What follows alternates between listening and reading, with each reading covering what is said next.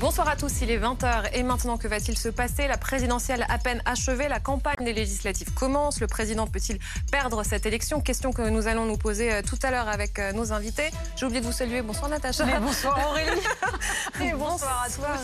Hakim El Karoui, vous êtes essayiste, chercheur associé à l'Institut Montaigne et senior partner Brunswick. Vous êtes ancien conseiller à Matignon. On retrouve vos tribunes dans le journal L'Opinion, non celle du jour, intitulée Victoire d'Emmanuel Macron et maintenant.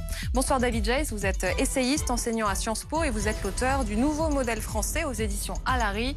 Bonsoir Marcelo Vescred. Bonsoir Aurélie. Journaliste au, Parisien aujourd'hui en France. Merci d'être avec nous euh, ce soir.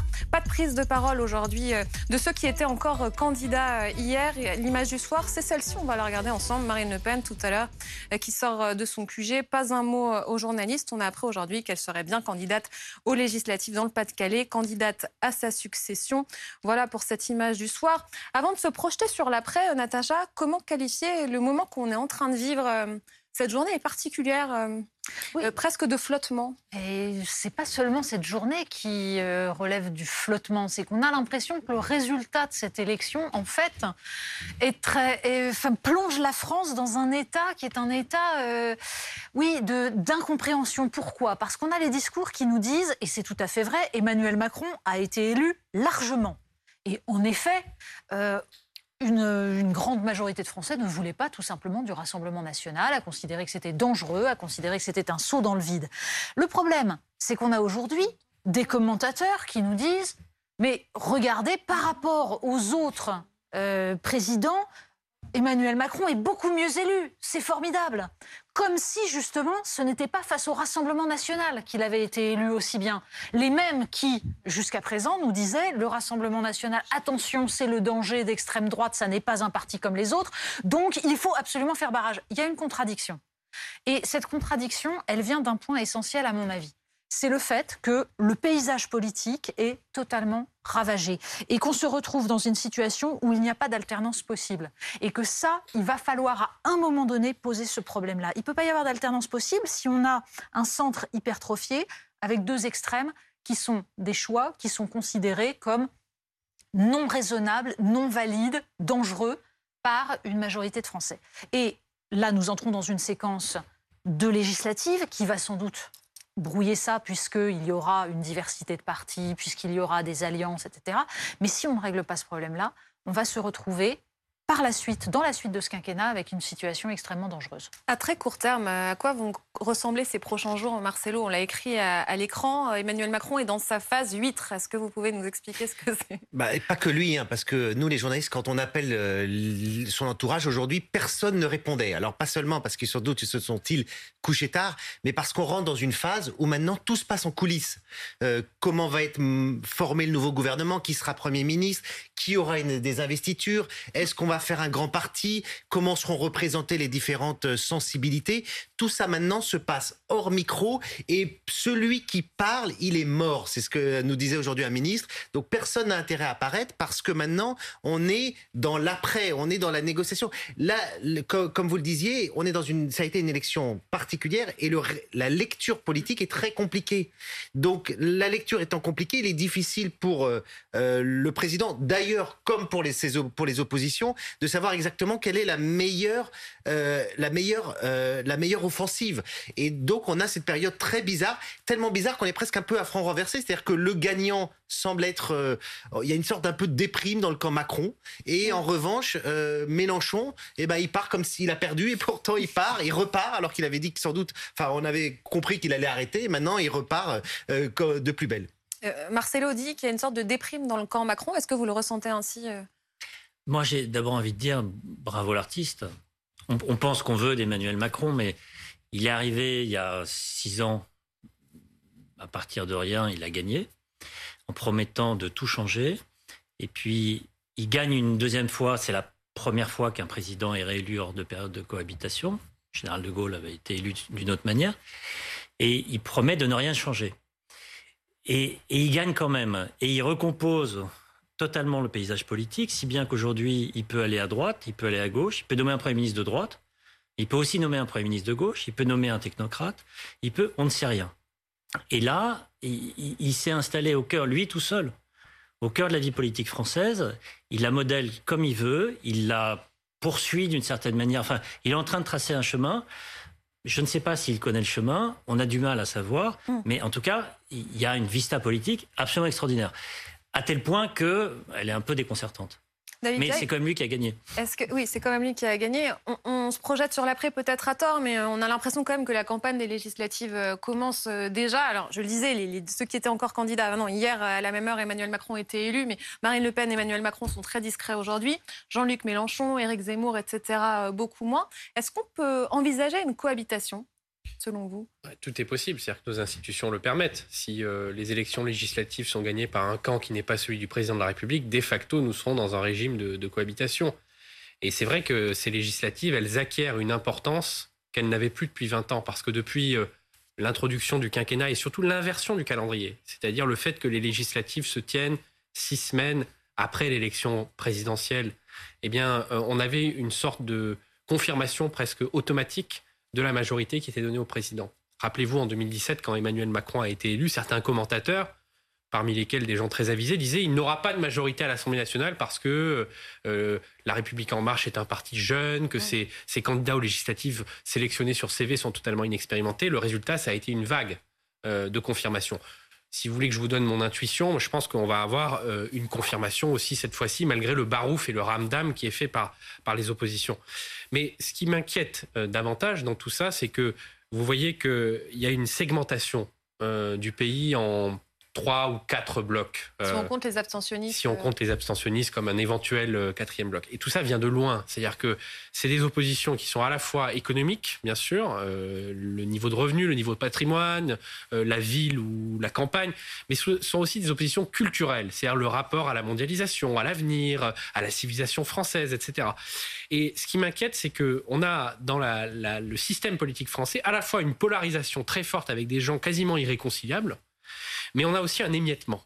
Vous voyez, le système américain, c'est un système qui est très polarisé, mais il y a deux grands partis finalement qui alternent euh, l'un l'autre au, pouvoir, et tout ça continue de fonctionner à peu près. Là, on voit qu'on a une sorte de, vous voyez, d'entropie d'émiettement de la vie politique française et en même temps une très forte polarisation. Ça, c'est pas tenable. Soit on est dans un système d'émiettement mais qu'on résout par des compromis, c'est le choix que font les Allemands avec leur système très axé sur le contrat, sur la négociation.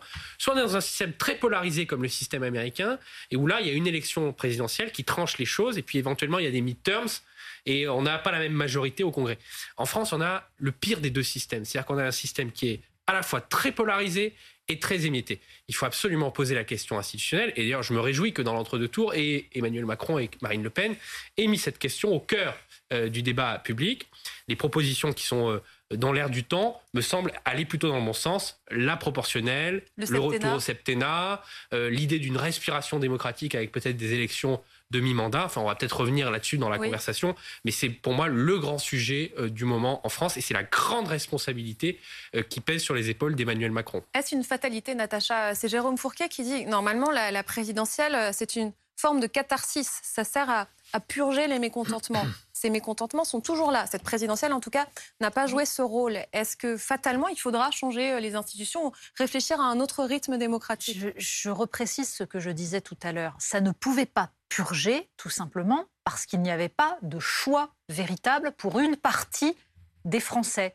C'est-à-dire que à partir du moment où on a toute une partie du paysage politique qui dit cette option-là n'en est pas une, mhm. vous ne pouvez pas la choisir, à partir du moment où les médias ou les certains, enfin, une part des, de ce qu'on peut appeler les élites disent ça, vous avez des citoyens qui considèrent qu'ils n'ont pas eu le choix qu'ils ont été privés. C'est ça qui va, euh, auquel il va falloir être très attentif.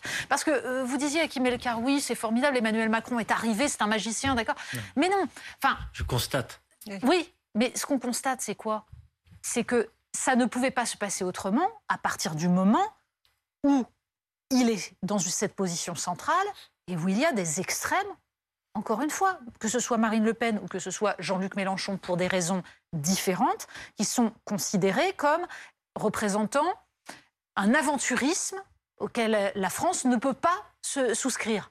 Donc, Emmanuel Macron est très très intelligent, il est très brillant, il n'empêche, il était quasiment fatal que nous en arrivions là et qu'il soit réélu parce que ce paysage est tel qu'il est. Donc la question, c'est est-ce que une réforme institutionnelle suffirait à rétablir une saine alternance, une possibilité d'autre chose, ou est-ce qu'il faut également un travail qui soit un travail culturel pour réparer, économique, pour réparer toutes ces fractures dont vous parliez, David Jai, c'est-à-dire en effet le fait qu'on a aujourd'hui des fractures qui sont géographiques, qui recoupent une lutte de classe de plus en plus exacerbée. Si on ne on répond pas à ça, euh, magicien ou pas magicien, on, va avoir des, problèmes parce que la, démocratie est déjà grippée, ça peut aller plus loin. Votre réponse, Hakim El Karoui? Je ne suis pas en désaccord avec vous. Moi, je pense que cette élection, c'est la fin de la politique, d'une certaine manière. Les partis sont devenus des syndicats d'intérêt. En tout cas, c'est ce qu'en ont fait les électeurs. Parce qu'on pense toujours à l'offre partisane ou des responsables politiques, mais il y a aussi ce qu'en font les Français. Les Français, ils ont pris le LREM. Euh, ceux qui vont bien ont voté pour LREM. Et puis ceux qui vont mal, caricature à peine, ont voté pour, euh, pour Marine Le Pen.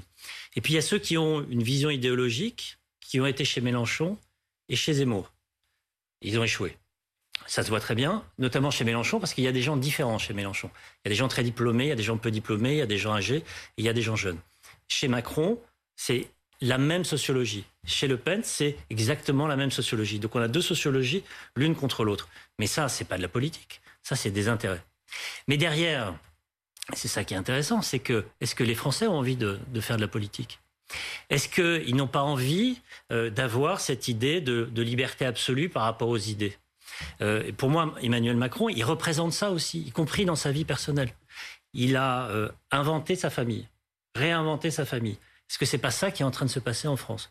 On choisit ses enfants, on choisit le moment où on va mourir. Maintenant, on va pouvoir changer de nom de famille par la poste. Est-ce qu'il incarne pas cette, cette forme de liberté absolue Donc il y a cette liberté absolue. Et puis de l'autre côté, il y a une angoisse terrible, notamment des classes moyennes, sur c'est quoi notre avenir? Et puis à partir de là, ben, il y a un schisme qui se fait. Mais je pense qu'il ne faut pas regarder seulement l'offre politique. Je pense qu'il faut regarder le très fond de l'évolution de la société. Et cette évolution, elle est franchement compliquée. Et elle est compliquée à, intégrer, à, incarner d'une certaine manière d'un point de vue politique. Et peut-être que Emmanuel Macron réussit ça. Aller vers une forme de liberté absolue, c'est ce que vous dites. Mais de liberté, il y a en même temps, quand on va vers la liberté absolue, on se dit, mais c'est quoi le cadre? Qu'est-ce qui fait qu'on vit encore en période de crise euh, comme par exemple lors du coronavirus. et donc, pour moi, c'est une question politique très fondamentale. Comment on fait pour vivre ensemble quand on, quand on a cette volonté de puissance des individus? Pour en revenir au changement institutionnel qu'attendent peut-être euh, les Français, euh, Marine Le Pen, par exemple, parlait du RIC. il y avait une volonté de mettre le référendum souvent dans son programme. Emmanuel Macron s'en est un peu emparé. En tout cas, il ne ferme pas la porte. Est-ce qu'on peut envisager ça Le retour au septennat, décorréler les de la présidentielle, euh, on va vers quoi? Bah, Emmanuel Macron a été en fait très flou, puisqu'il a dit je ferai une commission transpartisane et à partir de là, on décidera. Pourquoi? Parce que l'autre fois, en 2017, il était arrivé avec un projet et ce projet, il s'était fait, euh, il n'avait pas pu passer les haies euh, du Parlement puisque le, Sénat s'y était opposé et qu'il y avait eu, en plus, c'était en pleine affaire Benalla. Autrement dit, le système est tellement peu représentatif. Marine Le Pen, deuxième fois qu'elle est finaliste, elle n'a même pas un groupe parlementaire à l'Assemblée nationale. On marche sur la tête. Donc on a une assemblée, on a un parlement qui est pas vraiment représentatif et qui peut bloquer des réformes institutionnelles. Donc la méthode de Macron, c'est de dire je n'annonce pas trop la couleur. Alors il a juste parlé de la proportionnelle et du référendum dans l'entre-deux tours, sans doute pour draguer un peu les électeurs de gauche, mais euh, on ne sait pas vraiment ce qu'il veut. L'idée, c'est de faire quelque chose de transpartisan pour ensuite essayer de trouver des accords. Donc c'est plus modeste dans l'approche, mais peut-être qu'au moins ça débouchera sur quelque chose. Laisser le bénéfice du doute. Mais c'est vrai qu'actuellement, le système ne fonctionne pas. Nombreux étaient les ministres à s'exprimer aujourd'hui. On va écouter Agnès Pannier-Runacher. Vous avez euh, dans ce vote, et c'est ce que nous avons entendu sur le terrain, beaucoup de gens qui sont déboussolés, mhm. euh, qui sortent abîmés de la crise sanitaire, qui ont le sentiment qu'on ne s'occupe pas assez d'eux, qui ont le sentiment qu'on n'est pas assez proche d'eux. Et ce travail de réconciliation des Français avec les Français est absolument essentiel. Faire en sorte de répondre concrètement à ces différentes colères, et notamment sur le pouvoir d'achat. Parce qu'on s'interroge, est-ce que ça veut dire qu'à chaque euh, réforme ou début de réforme, il y aura une manifestation dans la rue? C'est le risque, effectivement, si on continue euh, à filer à vive allure vers le mur. Euh, ça fait presque 20 ou 30 ans qu'en sciences politiques, on mesure ce qu'on appelle la citoyenneté critique, c'est-à-dire le fait que les citoyens ne se reconnaissent plus dans leurs représentants et dans leurs institutions. Soit parce qu'ils ont l'impression que ça ne produit pas d'effet sur leur vie, soit parce qu'ils ont l'impression que c'est systématiquement des corrompus ou des gens qui trahissent euh, leurs intérêts. Donc si on veut reconstituer cette confiance, dans un contexte effectivement où les citoyens ont une attitude plus consumériste aussi vis-à-vis de la politique. C'est-à-dire que le système euh, euh, traditionnel où on allait faire des réunions, vous savez, quand on était au Parti communiste, c'était vraiment, on donnait 10% de son salaire, on allait faire des réunions tous les soirs, on se mariait avec quelqu'un qui appartenait à la même cellule. Donc c'était un engagement toute la vie. Là, on a un rapport beaucoup plus un rapport de zapping, un rapport de consommateur vis-à-vis de la politique. On consomme de l'offre politique. Et c'est pour ça d'ailleurs que les partis, euh, comme euh, capacité à exprimer des projets de société, se sont étiolés et sont remplacés un peu par des syndicats euh, d'intérêt. Et donc, si vous voulez, ce qu'il faut, c'est reconstruire la confiance des citoyens dans leur démocratie, la confiance des citoyens dans la vie politique. Donc ça dépasse, pour répondre à l'interpellation de Natacha à mon avis, ça dépasse largement la question de la réforme institutionnelle. La réforme institutionnelle est un élément Mm. mais qui doit être euh, pensé dans, dans une réflexion plus large, qui est celle de comment est-ce que les citoyens se sentent à nouveau souverains à nouveau acteurs des décisions qu'ils prennent. Parce que, vous savez, le vote pour Marine Le Pen, c'est pas forcément un vote euh, euh, c'est pas toujours un vote de souveraineté. Emmanuel Ton avait employé cette formule un peu amusante. Il disait c'est un vote quiétiste. C'est-à-dire qu'il y a beaucoup de gens qui, en fait, depuis 20 ans, mettent systématiquement ce bulletin dans l'urne sans partager forcément les fondements idéologiques. D'ailleurs, dans la campagne de premier tour, les fondements idéologiques, c'était surtout caresser des chats sur Instagram. Mais qui, en fait, mettent ce bulletin dans l'urne parce qu'ils euh, ont envie d'embêter le système, parce qu'ils se reconnaissent plus dans ce système. Et donc, ils mettent ce vote ils savent que, selon toute vraisemblance, elle n'arrivera pas au pouvoir, et c'est leur seul acte politique euh, pour les cinq ans à venir. Voyez? Et donc là, il y a quelque chose de, il y a une sorte de désaffection, hein une sorte de désaffection très profonde, et c'est ça qu'il faut traiter, et on le traitera pas juste avec euh, des solutions institutionnelles. Oui, enfin, la, question va être de savoir si là, on n'est pas en train de se faire plaisir à discuter euh, très doctement de tout ça. Est-ce qu'Emmanuel Macron en tiendra compte un tant soit peu, parce que le discours d'hier était absolument formidable. Hein, C'était Miss France, euh, donc euh, la bienveillance, le respect. J'ai entendu absolument tout le monde, même les électeurs de Marine Le Pen, les, électeurs de Mélenchon, tout le monde. Bon, quelle probabilité y a-t-il que ce soit suivi d'un peu d'effet? C'est-à-dire, au-delà, puisqu'on a vu un second tour, un entre-deux tours, où on nous a parlé de planification écologique, où on nous a parlé d'à peu près tout ce qui pouvait faire plaisir à des électeurs, notamment les électeurs mélanchonistes, et dont il n'avait pas été question pendant la campagne précédente. Donc, la question qu'on se pose là, c'est euh, lequel de tous ces Macrons-là va être à l'Élysée, va euh, appeler un Premier ministre, mènera une campagne des législatives et va ensuite prendre des décisions. Ça, on n'en sait rien et c'est peut-être aussi ça le problème. Et c'est en ça que cette euh, élection n'a absolument pas tranché quoi que ce soit, dans la mesure où on ne sait pas du tout, du tout, vers quoi ça va déboucher politiquement et très concrètement. Oui, mais je crois qu'en fait, euh, si on se met euh, dans la façon dont il raisonne, on sait ce qui va se passer. Parce qu'il va aller là où il va gagner. Là où. enfin, sur une ligne politique qui va lui permettre de gagner. Et donc, il, va, il va chercher le barycentre. Et puis à partir de là, il va faire une alliance politique. Enfin, ou plutôt, il va pas faire lui l'alliance, mais il va faire en sorte qu'il y ait des partis ou des individus qui viennent pour le retrouver. Ça ressemble pas vraiment à une vision ce que vous décrivez. C'est pas une vision, c'est une tactique ou une stratégie. C'est comme ça qu'il a gagné deux fois. Oui, voilà. Et, là, il a besoin La France va où avec ça? Mais c'est pas comme ça qu'il pense. Enfin, peut-être que c'est pas. Je sais pas comment il pense, mais en tout cas, c'est pas comme ça qu'il fait. Et ce serait où alors? Ça l'emmènerait où, selon vous? Bah, en fait, il a. La dernière fois, on savait, il avait besoin de tuer la droite. Il avait tué la gauche euh, à la présidentielle, il devait tuer la droite euh, à la, aux législatives. Là, c'est moins évident. Donc, soit il prend un peu à droite, soit il prend un peu à gauche, d'où la question. Est-ce que c'est un, une technocrate Est-ce que c'est une personnalité politique de droite Est-ce que c'est une personnalité politique de gauche? Ça, il va l'apprécier. Et à partir de là, on voit qu'il y a un sujet écolo assez important, puis un ou deux sujets jeunes. Il a pris tous les retraités, ce qui est complètement nouveau. Donc il va définir une ligne politique à partir de son intérêt. Et avec ça, il va faire une politique. Puis après, la politique, elle va changer. C'est ce qui s'est passé dans le quinquennat précédent. Il était très libéral, il est devenu très souverainiste. Ah. Il était très, il est, il est devenu très interventionniste. Donc tout ça, c'est ça Emmanuel Macron. Il évolue en fonction de l'opinion. du besoin. De, je, ne le défends pas, hein. je constate. Donc on se pose une question, je pense que la réponse est là en fait. vous, vous entendez, enfin, vous êtes en train de nous expliquer, en gros, et je crains que vous n'ayez raison, qu'il euh, y a là une sorte de politique au doigt mouillé pour se maintenir, c'est très bien. Ça s'appelle le pragmatisme, c'est-à-dire je m'aperçois qu'il y a une crise qui, qui balaie absolument tout ce que j'ai proposé avant, c'est pas grave, je change de politique, très bien. Sauf qu'en fait, ce que la France est en train de payer là, c'est justement le fait de ne pas avoir eu de vision. C'est-à-dire, quand on a affaibli une filière nucléaire parce qu'il fallait faire plaisir à des écolos, que ce soit de la part de François Hollande, de la part d'Emmanuel Macron ensuite, et qu'on s'aperçoit tout à coup qu'on avait besoin du nucléaire et qu'on remet ça en œuvre, en fait, il est trop tard. On a perdu dix ans. Donc, le pragmatisme, ça a l'air sympathique comme ça. On, ça donne l'illusion qu'on peut mener un pays, mais ça n'est pas vrai il y a des enjeux de long terme. La réindustrialisation, ça se fait sur le long terme. C'est ça qui est extrêmement inquiétant dans ce que vous êtes en train de dire. Bruno Jeudi euh, nous a rejoint bonjour, à 20h20. Voilà. Bruno, on, s'interroge sur le début de quinquennat. À quoi peut-il ressembler? Quels signaux Emmanuel Macron va-t-il envoyer? À qui? C'est difficile avec Emmanuel Macron d'interpréter les signaux, comme vous dites. Il en a envoyé beaucoup. Il a commencé une campagne à droite. Il a, il a fait déjouer euh, un peu une nouvelle fois le, petit monde politique et il a vraiment fini le travail en faisant travailler la poudre, comme disait Edouard Philippe, et avec le résultat que l'on sait vis à -vis des Républicains.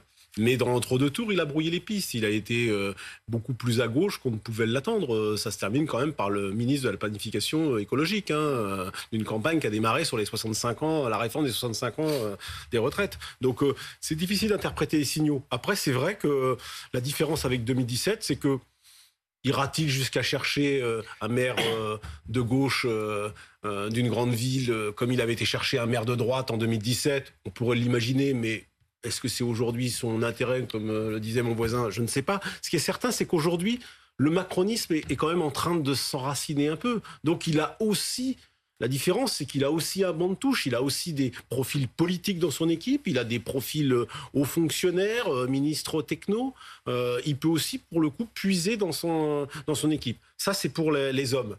J'explique l'image en direct hein, euh, pour ceux qui nous rejoignent. Emmanuel Macron a quitté la lanterne. Il était à Versailles depuis euh, sa victoire, depuis son discours de victoire euh, hier soir. Et, maintenant, il est en train de, de regagner l'Élysée pour se remettre au travail. Je vous laisse continuer votre phrase, Bruno. Pour les hommes, on voit bien qu'il a la possibilité de puiser dans ses propres, ses propres ressources plutôt que vouloir euh, pratiquer euh, le débauchage individuel, ce qu'il fera peut-être pour ses ministres, mais pour le Premier ministre, est-ce que c'est -ce c'est nécessaire? Je ne sais pas. En tous les cas, ça paraît moins évident, euh, moins évident cette, cette fois-ci. Euh, Une femme euh, à Matignon Oui, il le dit depuis, le, dit depuis le début, c'est la petite musique du moment. Je ne sais pas si c'est... Je crois que c'est plutôt le, profil. Est-ce qu'il prend quelqu'un de politique, sachant qu'il faudra demain euh, diriger une campagne législative peut-être aussi diriger une majorité très hétéroclite qui ira peut-être des gaullistes aux écologistes. Donc ça, ça nécessite peut-être un profil politique plus qu'un profil euh, euh, techno du type mhm. euh, Jean Castex, même si on sait qu'il a adoré le profil Jean Castex, hein, qui était idéal pour, par rapport à son fonctionnement. Après, sur le fond, moi, je crois quand même que la lecture de la campagne du premier tour donne quand même une petite idée. Quand vous voulez faire parmi vos priorités la réforme des 65 ans, il vaut mieux quand même quelqu'un qui va, qui, bah, c'est pas facile de faire cette réforme. Toutes les toutes les études le montrent aujourd'hui, quand on en pense. Euh, après, bon, ben, Emmanuel Macron, il va envoyer des signaux plus consensuels, il va lancer sa campagne, sa commission transpartisane sur la réforme des institutions rapidement, parce que ça, ça permettra euh, de valoriser la gauche, la droite, tout le monde, et d'envoyer des signaux qui seront valables pour 2027, pas pour 2022. Marcelo, vous nous donnerez euh, vos informations tout à l'heure. On va marquer une pause. Voilà, l'image en direct. Emmanuel Macron est en train de gagner l'Elysée. Il a quitté la résidence de la Lanterne à Versailles. Profitez de ces images. Hein. Ce sont les dernières images. On vous montre rarement des, convois de moto, euh, c'est souvent avant ou, après euh, le second tour. À tout de.